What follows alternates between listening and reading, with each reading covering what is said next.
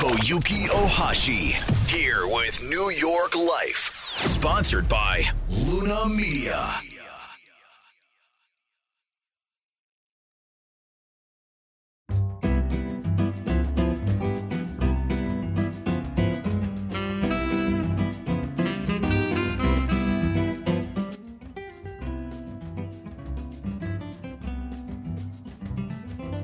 ニューヨークルナメディアチャンネルへようこそ皆さんこんにちは。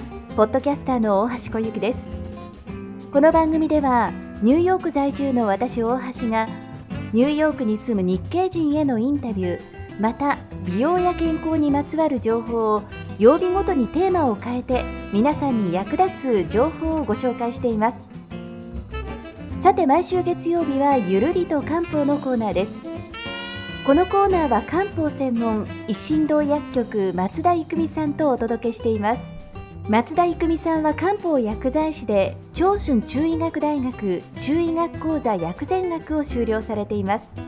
さて今週のテーマは夏の養生。ではゆるりと漢方お楽しみください。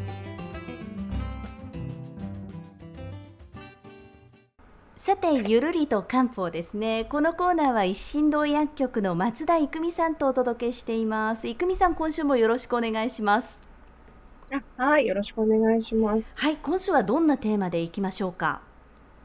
はい、今回はですね、前回の続きで夏の養生法の具体的なものと、あと、ウィズコロナであなたの第6巻は大丈夫っていうところでお話をしていきたいと思いまはいよろしくお願いしますす。はい。はい。で、前回ですね、えっ、と、夏の養生が秋冬のあなたを変えますよっていうことでお話をさせていただきましたうん。うんうんで特に、はい、今年はコロナ禍にありまして、秋冬にどういうことが起きてくるかわかりませんので、うんまあ、この夏は体をいつも以上に整えて、秋冬に備えていきたいですよね。確かにはい。で、小雪さんはですね、この季節何か気をつけてることってありますか？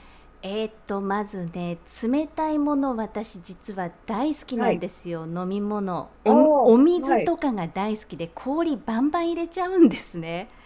でああ、そうなんですね。そうなんですよ、はそれをやっぱり家にいるからいくらでも飲めちゃうのでそのいはい。冷たいものを飲みすぎないようにするっていうのが一つとあとは私、クーラーがあんまり好きじゃないんですよ実は。うんうんうんうん。でニューヨークにいると室内がはい。冷凍庫なんじゃないかっていうぐらい寒いんですね。本当に電り冷えますそね。う電車とかバスとかはいオフィスとかもそうなんですけどでありがたいことはいに今回この状況で家で過ごすことが多くなったので今のところクーラー使ってないです。あ、一緒です。私もです。まだ頑張ってます。えでも日本でそれってなかなかすごいですよね。そうですね。今、なんか風が、でも、だ、あるんですよね。いつもより。あそうなんですか。多分、はい天候のせいもあるのかもしれないですけど、はい。風が出てるので、まあ、開けっぱなして、あのー、通りを良くしておけば、ほうほうほう。まだ全然、はい、大丈夫ですね。本当ですか。はい。そうかそうか、うんそうですね。じゃあいくみさんと一緒だ。私気をつけてることその2点です。あ、素晴らしいですね。はい。私が今伝えたかったことの半分ぐらいはあ 実践できてるあ、よかったのかな？はい 大丈夫だったかな？はい、よかったです。はい。全然大丈夫です。はい。でですね、具体的なその夏の養生法っていうところなんですが、はい。えっ、と、一つは、えっ、と、遅寝、早起きっていうことがあります。うん。で、これっていうのはですね、夏が、まあ夏っていうのは一番日が長く出ている時間、時間が長く出ていて、はいあ。と夜が短いですよね。はい。なので、睡眠もそれに合わせていくことが良いとされています。はい。なので、寝る時間を遅らせて、朝は早く起きるってことですね。で、今ってもう朝、えっ、と、4時前ぐらいからもう明るくなっていますし。なってますね。はい。はい。で、夜ももう7時過ぎても全然まだ明るい状態だと思うんですね。うん。なので、あの、日は長く夜が短いっていう感じになっているので、はい。まあ、あの、眠りに関してもそれに合わせた感じで寝ていただけるといいかと思います。ほうほうほうほうほう。で、えっ、と、今私は今11時に寝て6時に起きるようにっていうふうにしてるんですが、はい。多分これでも、ちょっと朝が遅いかもしれないです。まあまあ、4時ぐらいから赤,、えー赤くなっちゃっているので、はい。そういう意味ではもう少し早く、まあ早めに寝て、10時に寝て5時に起きるとか、でもいいのかなと思いながら、まあ、はい。いろいろまあ帰る、ね、仕事終わって帰る時間とかもあるので、まあ、今うん私の目指すのは11時、6時っていう、はい、形にしそて。はい。はい。で、えっ、と、まあ、睡眠時間も、まあ、日が長く、えっ、と、短く、まあ、遅く寝て朝早く起きるので、睡眠時間ってちょっと短くなりがちですけども、うんまあ、今はやっぱり睡眠自体はしっかりとった方がいいと思うので、まあ、時間はしっかり確保した上で、ちょっと前倒しにして、寝る、寝て起きてっていう感じにされるといいのかなというふうに、はい。なるほど。だいたい7時間ぐらいは確保したいところですよね。そうですね。はい。やっぱり体の中、寝てる間に血をきれいにするんですよね。今まで体のそこら、あの、端々、あ端々違いますね。不えっ、思と、手の先とか。あ、はいはいはいはいはい。あの、全体、体全体に流れた血液が肝っていう部分に戻ってくるんですよね。はい。そこで、あの、浄化されて、きれいになってっていう感じのところもあるのへで、ーその、寝てる時間ってすごい大事なんですよ。そこできれいにして栄養も入れて、また次の日朝起きてからそれが体中に巡るっていう感じになるので、はい。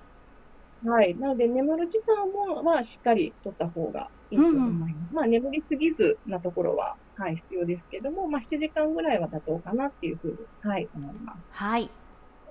はい。で、二つ目がですね、軽く外を散歩するあっていうのがありまーはい。はい。で、えっ、と、日を浴びる、日光を浴びることによって、私たちの体の中にはビタミン D ですね、が作られます。はい。で、それっていうのは、抗ウイルス作用もあって、この今のコロナに対して、やっぱりビタミン D 欠乏症の人が重症化しやすいっていうデータも出ているくらいなんですね。はい。なので、やっぱり、まあ、外に出て、そのビタミン D が体の中に作られるなら、まあ、で出るのが一番簡単ですし、うん。お安いですよね。うん。何確かに。もしなくていいですので。確かに。はいなので、はい、少しこの時期は、ちゃんと外に出て日光を浴びるっていうことをされるといいかなと思います。はい。で、はい、私たちの体っていうのは、汗を出すこと、外に発散させることによって、体の中にであのこもっている熱っていうのを放出するようになっています。うん。ですけど、えっ、と、この外に汗を発散させると、から、もともと自分の中にあった気ですね、エネルギーも一緒に外に出てってしまうので、汗をかきすぎてしまうと、逆に体を弱らせ、あの弱らせてしまうっていうことがあります。はい。はい。なので、まあ、日陰を歩いたりですとか、あと涼しい時間帯を選んで、軽く汗をかく程度に、えーとして、あの、激しい運動っていうのは、この時期は控えた方がいいですね。はい。はい。で、えっ、と、あと外がですね、猛暑で、あこれからですね、猛暑になって、まあコロナも影響して、今年の夏っていうのは今まで以上に家にいるっていうことが多くなる可能性があります。はいはいはい。で、先生ってさっきね、小雪さんが言われたように、その、クーラーで冷えた部屋の中にずっと居続けるっていうことも、えっ、と、なり得ますので、はい。そうすると、汗はかかなくって、えっ、と、そうすると、汗が外に出ていかないんで、体の中熱も出ず、体温調節っていうのができにくい体になってしまうんですね。はい。で、そうすると、いざ、まあ、外に、暑い外に出たときに、あの、体温調節がうまくできなくなって、すごい汗をかいたりとかうん。して、まあ、熱中症に、あとは、まあ、汗がうまくかけないことによって、体の中に熱がこもって熱中症になるとか、いうようなことが起きてきますので、ちょっと気をつけた方が、今年はよりですね、いいかなと思います。なので、はいまあ、水分をしっかり取るっていうことは大事ですよね。あ、なるほど。はい。はい。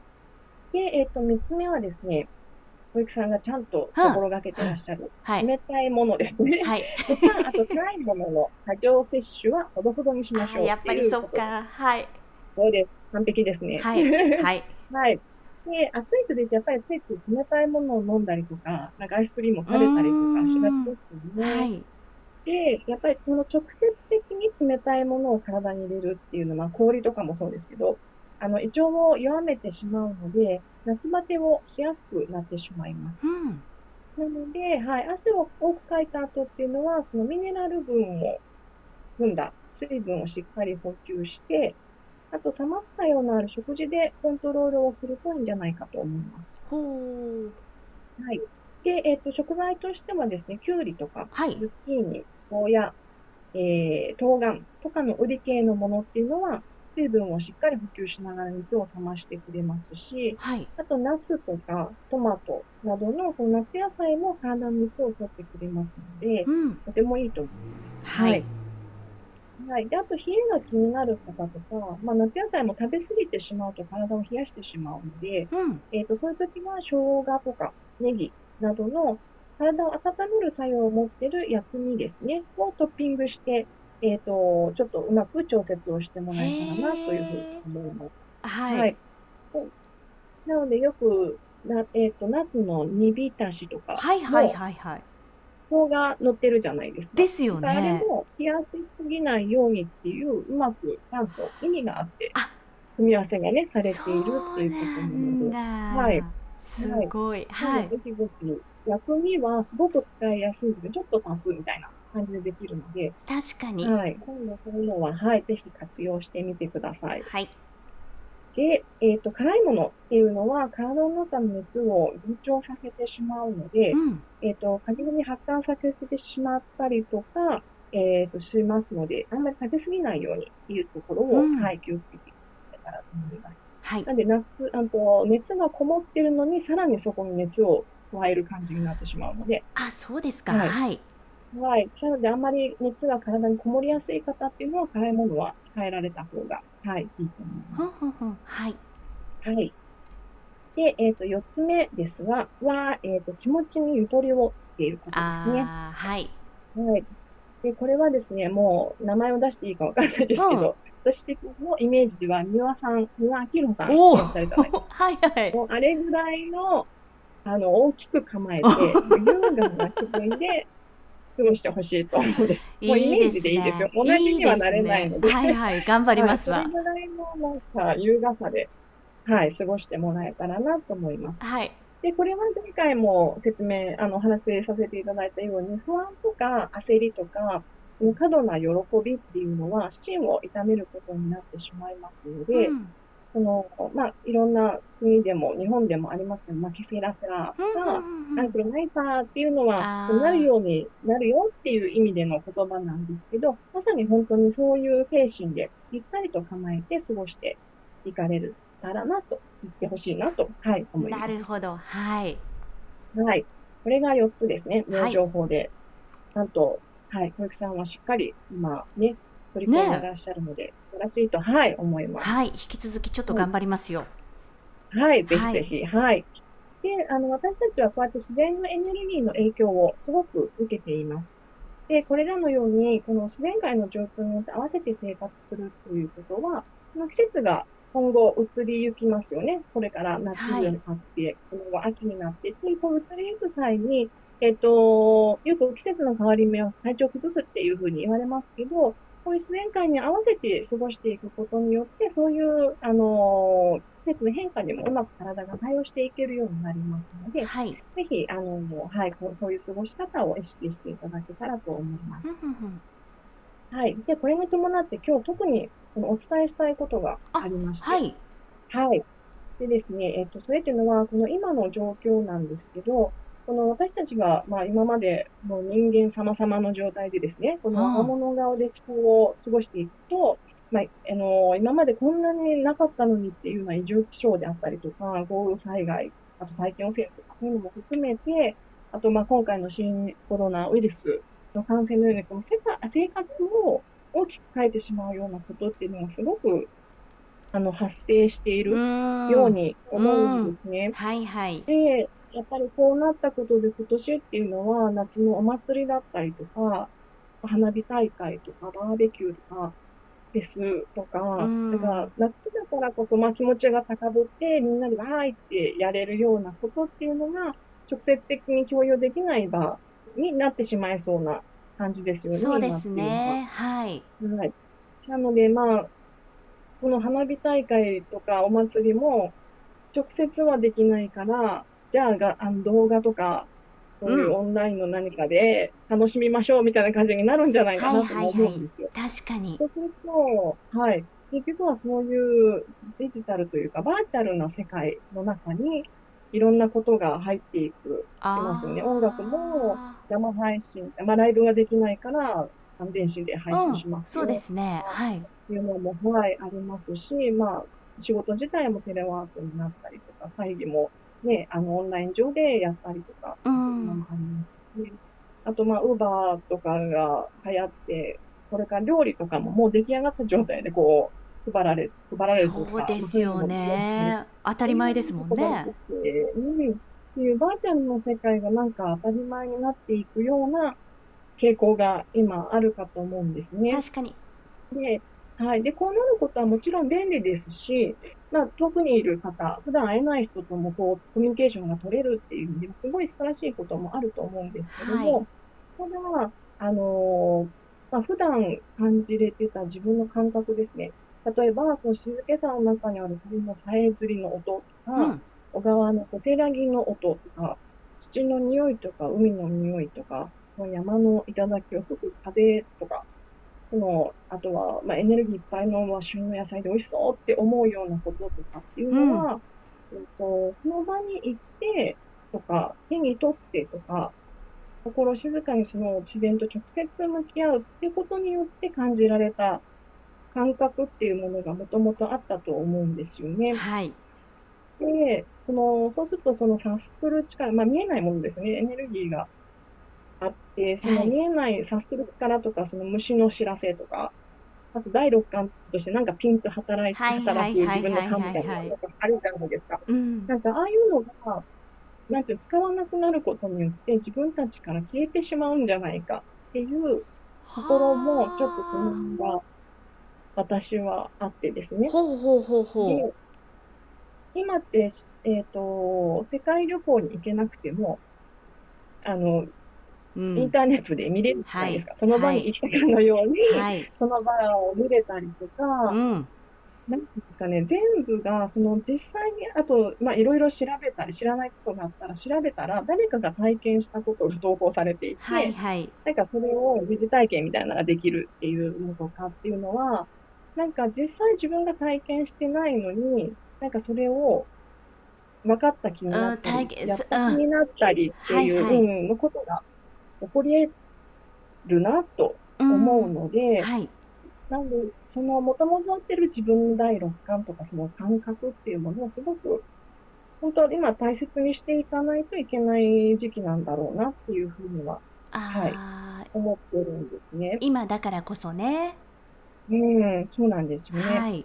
で、あの、漢方の世界では、生態観念っていう考え方があって、はい、それっていうのは、あの、自然と人は一つですよっていうことを大切にしている考え方で、はい。あの、すべては繋がっていて、部分ではなくて全体を捉えましょうっていうような感じになっています。なるほど。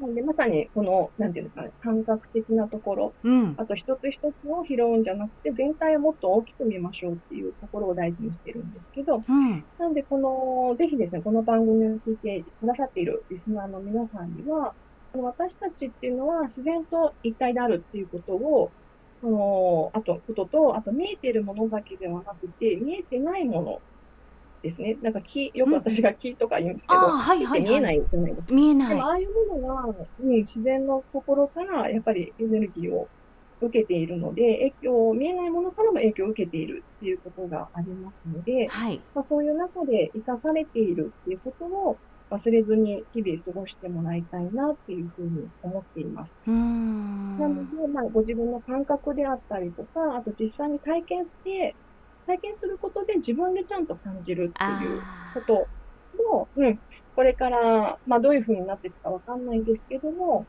まあ、すべてをバーチャルで済ませるんではなくて、はいはいはい、うん、直接体験できるっていうことも忘れずにやっていってほしいなって、はい、思います。あだから今回のコロナって、そういった意味では、両方をリアルに体験できる、はい、なんかそういう時間にまさになってますよね。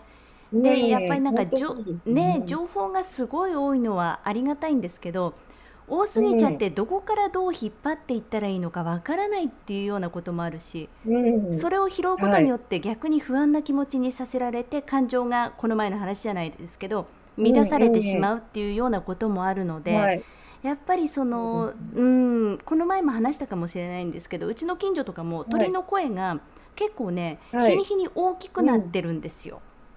うん。うんそうなんですね。そううんなのでうんそういうものもちょっと感じられるすごいいいきっかけだと思うんでね聞いてくださってる皆さんもちょっとその辺の感覚も改めて考え直しながら両方をうまく使っていけると一番いいんじゃないですかね。うん、本当そうですね。ははいい。、わかりました。ということで今回もありがとうございました。